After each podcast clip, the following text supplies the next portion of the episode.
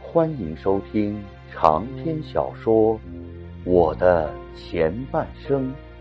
作者爱新觉罗·溥仪，演播天童。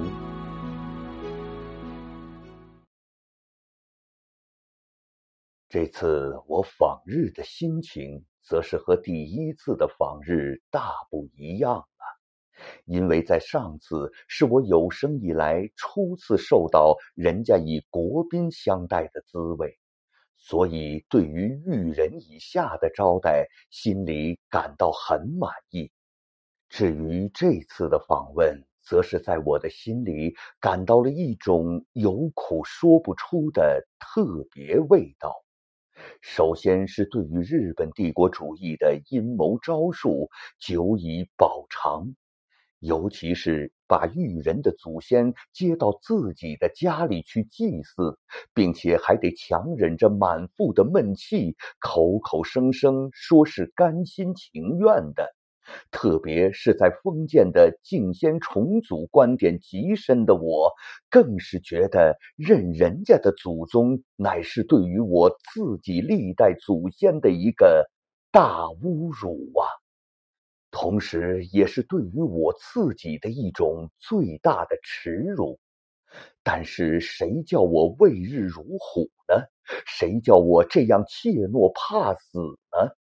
既是在人家的凶焰之下低手全服下来，既是无条件的情愿接受人家的任意摆弄，结果是除了敢怒而不敢言，还有什么本事可使呢？现在我就想把我在当时的复杂心情，本着学习的态度加以分析。这种心情之所以整个的支配了我，可以说是又一次暴露了我那根深蒂固的封建统治阶级的本质，还可以充分的说明我的那种自私自利的思想是已经发展到了怎样的程度。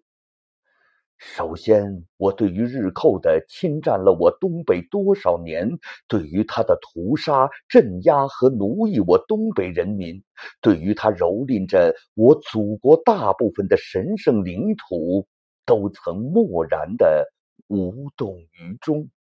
并且还为虎作伥的帮助敌人，忠实的执行着他的血腥侵略政策，尽心竭力的助长着他的侵略凶焰，使我全东北的人民都沦为殖民地的悲惨奴隶，常年过着有今天没有明天的悲惨的生活。我并没有因此而激发出一丝一毫的人类应有的良心来，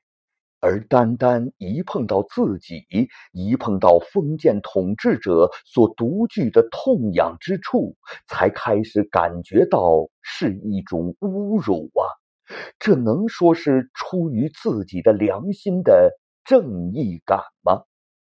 其次。是这次更恬不知耻的把敌人的祖先给迎接了回来，作为建国元神加以崇敬，不但是自己把他当作祖宗般的来祭拜他，并且还把他的压力强加在我全东北人民的头上，强迫着广大人民去崇拜他、信仰他，并以违法律为后盾，定出了。族神以大不敬论罪的条款，以致更把东北进一步的推入到了日本帝国主义殖民奴化奴役的黑暗深谷中去，而给自己的民族史上添上了亘古未有的奇耻大辱之一页。但我对于这样严重的事情，并没有从民族荣辱、民族利益着想，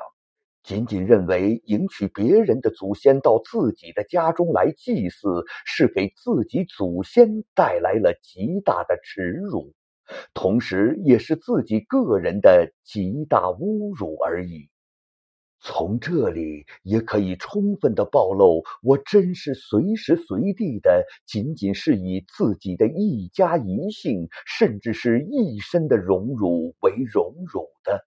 只知有己，不知有人，只顾自己而不顾民族、祖国与广大人民的全体利害。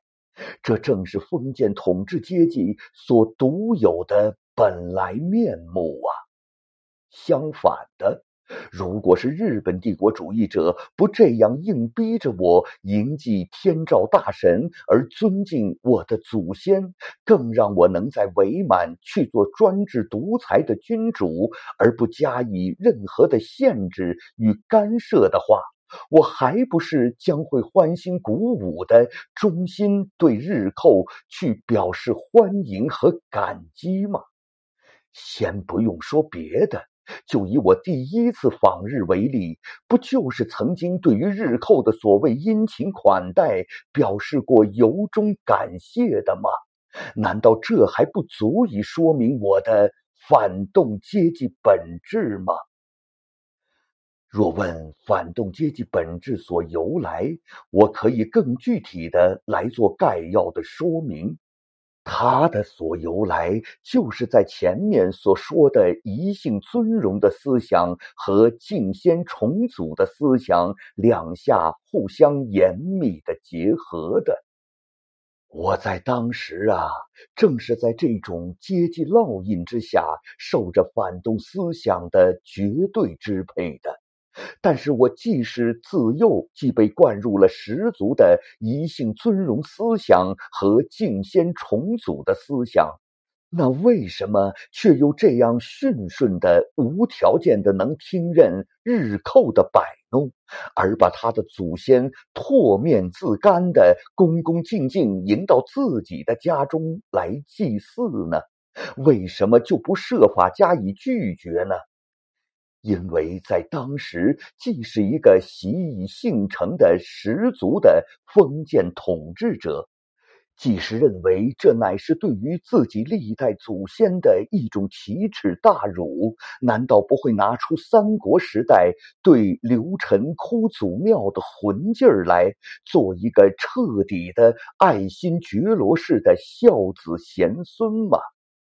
因为这在我根深蒂固的宗法观念极深的人来说，按常理说，并不是绝对办不到的事情。可是为什么就没有能做到这一点呢？那就要说到另一个方面：封建统治阶级所具有绝对自私自利的个人主义，同时来作祟的结果。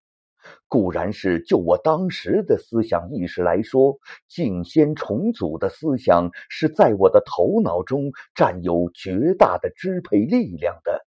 然而，由于极端的个人主义、绝对的利己主义，在敬祖和固身的比重上，就会在紧要的关头，因为贪生怕死的观念而起了异样的增大作用。就在自我的衡量之下，把个人一生的安危给无条件的放在首要的地位了。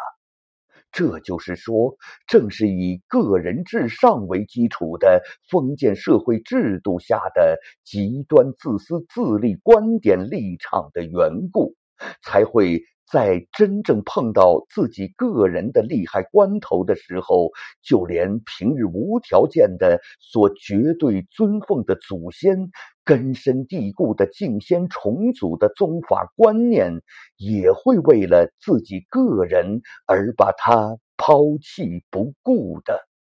例如，汉刘邦在项羽以他父亲为要挟时，便会说出。如果一定要杀老头子的话，请把他的肉羹分给我一杯尝尝吧。又如他在追兵紧紧赶来的时候，也曾把自己的儿女推下车去，而自己一个人逃了出去。像是这种绝对自私、不顾一切的作风，不也就是封建统治者们所最擅长的拿手好戏吗？以上啊，就是我第二次访日的内幕和我在当时的复杂心情了。